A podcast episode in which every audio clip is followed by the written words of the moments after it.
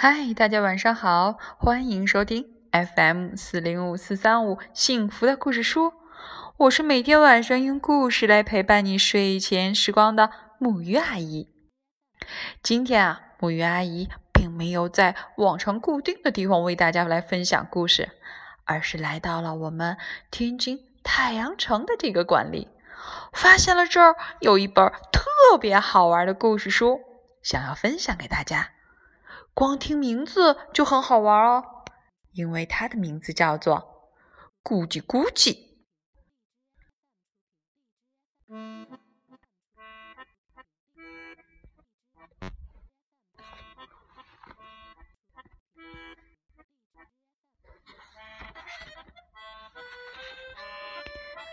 从前有一颗蛋在地上滚，咕噜咕噜咕噜咕噜。滚过树林，滚过花园，又从斜坡上滚了下去。最后，它滚进了一个鸭巢里。鸭妈妈并没有发现不对劲儿，继续孵蛋。有一天，蛋破了。第一颗蛋孵出的是一只有蓝点的小鸭，叫蜡笔。第二颗蛋孵出的是一只有条纹的小鸭，叫斑马。第三颗蛋孵出的是一只黄色的小鸭，叫月光。这第四颗蛋嘛。就是那个从山上咕噜下来的那颗，孵出的是一只全身蓝绿色的小怪鸭，嘴里还不停的发出了咕叽咕叽的叫声，所以呀，它的名字就叫做咕叽咕叽。鸭妈妈教小鸭们划水、跳水和走路。咕叽咕叽总是学的最快最好，而且长得比其他小鸭更大更壮。不论长得什么样，鸭妈妈都一样爱它们。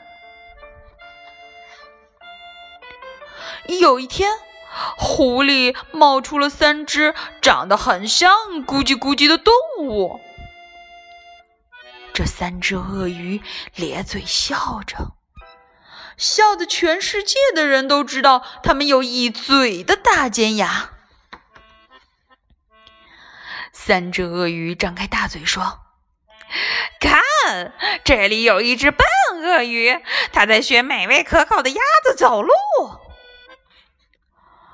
咕叽咕叽大叫：“我不是鳄鱼，我是鸭子。”三只鳄鱼大笑说：“你看看自己，没有羽毛，没有扁扁的嘴和肥肥的大脚，你只有蓝绿蓝绿的皮肤，尖尖的大爪子，锐利的牙齿和一身坏鳄鱼的味道。哈哈，你和我们一模一样。”第一只坏鳄鱼说。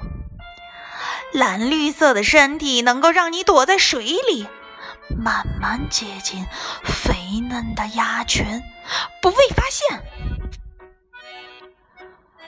第二只坏鳄鱼说：“尖尖的大爪子可以让你紧紧抓住肥鸭，不让它逃跑。”第三只坏鳄鱼接着说。锐利的牙齿可以让你撕破鲜嫩多汁的肥鸭，嗯，味道简直美极了。三只鳄鱼奸笑说：“我们知道你和一群美味可口的肥鸭住在一起，明天你就把它们带到桥上玩跳水。”我们张开大嘴在桥下等着。咕叽咕叽问：“我为什么要听你们的话？”因为我们都是鳄鱼，应该互相帮忙。说完，三只坏鳄鱼就消失在草丛里。难过的咕叽咕叽独自来到湖边。我不是鸭子，而是一只坏鳄鱼。咕叽咕叽对着湖面做了一个很凶的表情。这时候，湖面浮出了一个好笑的模样。咕叽咕叽笑了起来。我不是鳄鱼。也不是鸭子，我是鳄鱼呀。三只坏鳄鱼那么可恶，还想吃掉我的家人，我一定要想个办法给他们一点教训。咕叽咕叽坐在石头上，想着想着，终于想到了一个好方法，就放心的回家了。那天晚上，三只坏鳄鱼可没休息。他们一边磨着大尖牙，一边想着美味的肥鸭，准备第二天好好的大吃一顿。第二天，咕叽咕叽依照三只鳄鱼的指示，带着鸭群来到了桥上，准备玩跳水。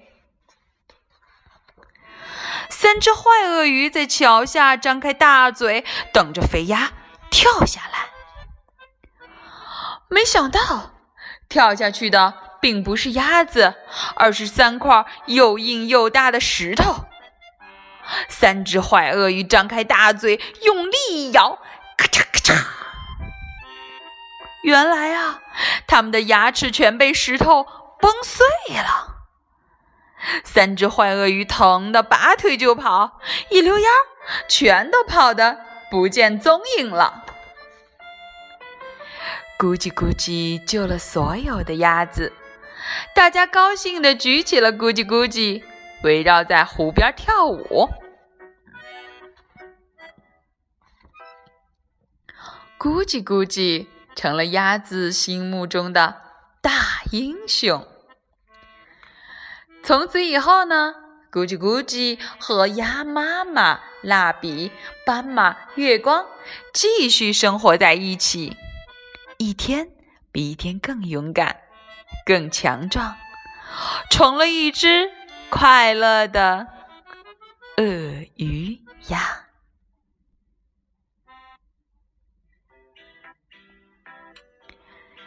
好了，今天晚上的故事就到这里了。其实，我觉得，让我们发现自己的这个过程，真的是非常有意思的。比如说，咕叽咕叽就发现自己是一个鳄鱼鸭。好了，孩子们，明天开始啊，就是我们放假的时间了。但是请放心，木鱼阿姨的故事不会放假哦。让我们一起来说晚安，好梦。